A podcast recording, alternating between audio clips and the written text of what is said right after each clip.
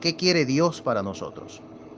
En la televisión, en internet, en los diarios, solo leemos noticias de cosas malas. Guerras, delitos, terrorismos y muchos otros problemas. Quizás usted mismo en este momento está sufriendo alguna desgracia personal. Así que pregúntese, ¿es esto lo que Dios quiere para mí y mi familia? ¿Dónde puedo encontrar ayuda para enfrentar los problemas? ¿Habrá algún día paz en la tierra? La Biblia da una respuesta confiable a cada una de estas preguntas. imagínense que un niño no sabía que las mariposas nacían de un capullo, pero un adulto le explica. Y entonces el niño se hace la misma pregunta otra vez. ¿Y por qué? Sí, esto es una bella cualidad que tienen los niños de querer saber más y más. Sin embargo, nosotros los adultos nos cuesta mucho esa cualidad.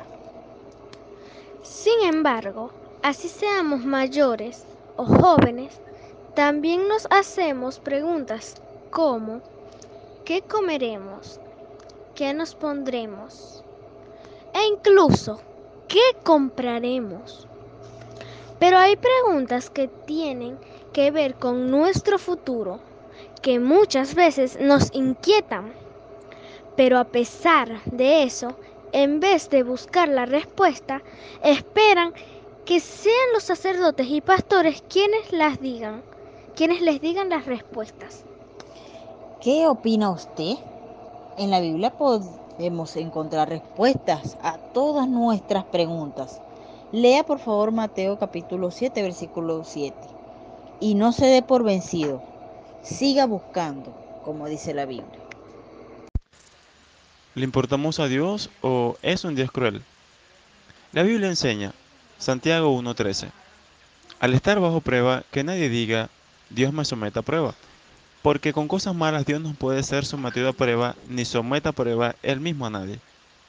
Así es, a pesar de que existan muchas guerras, odio, pobreza por todas partes, y a pesar de que muchos líderes religiosos afirmen de que es la voluntad de Dios el sufrir todas estas, la Biblia enseña que Dios no es un Dios cruel, al contrario, que le importamos muchísimo.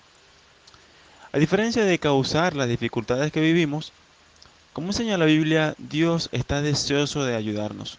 Además es un Dios santo y a su vez desea eliminar todas las cosas que tanto nos causan mal, así como un Padre amoroso. De hecho, en la Biblia también enseña que dentro de poco pondrá a fin las cosas que hoy día hacen sufrir a toda la humanidad. ¿Cómo se siente Dios al vernos sufrir? Jehová ama la justicia, está atento a todo lo bueno y todo lo malo que pasa. En Génesis capítulo 6, versículos 5 y 6, dice que Dios se sintió herido en el corazón cuando el mundo se llenó de maldad en el pasado. Además, Él se interesa por nosotros. La Biblia dice que nos creó a su imagen. También nos enseña que Dios es amor. Él hace todas las cosas por amor.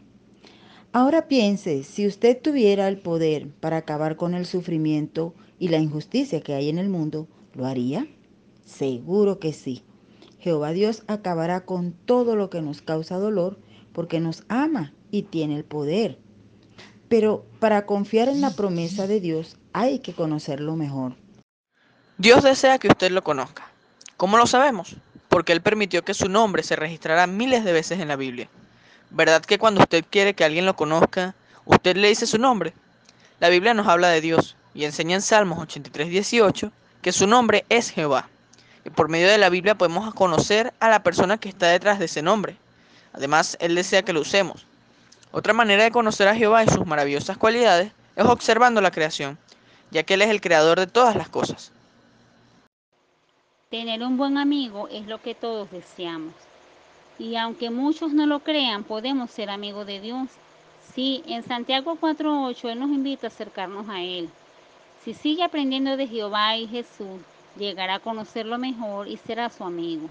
Además, tendrá vida eterna.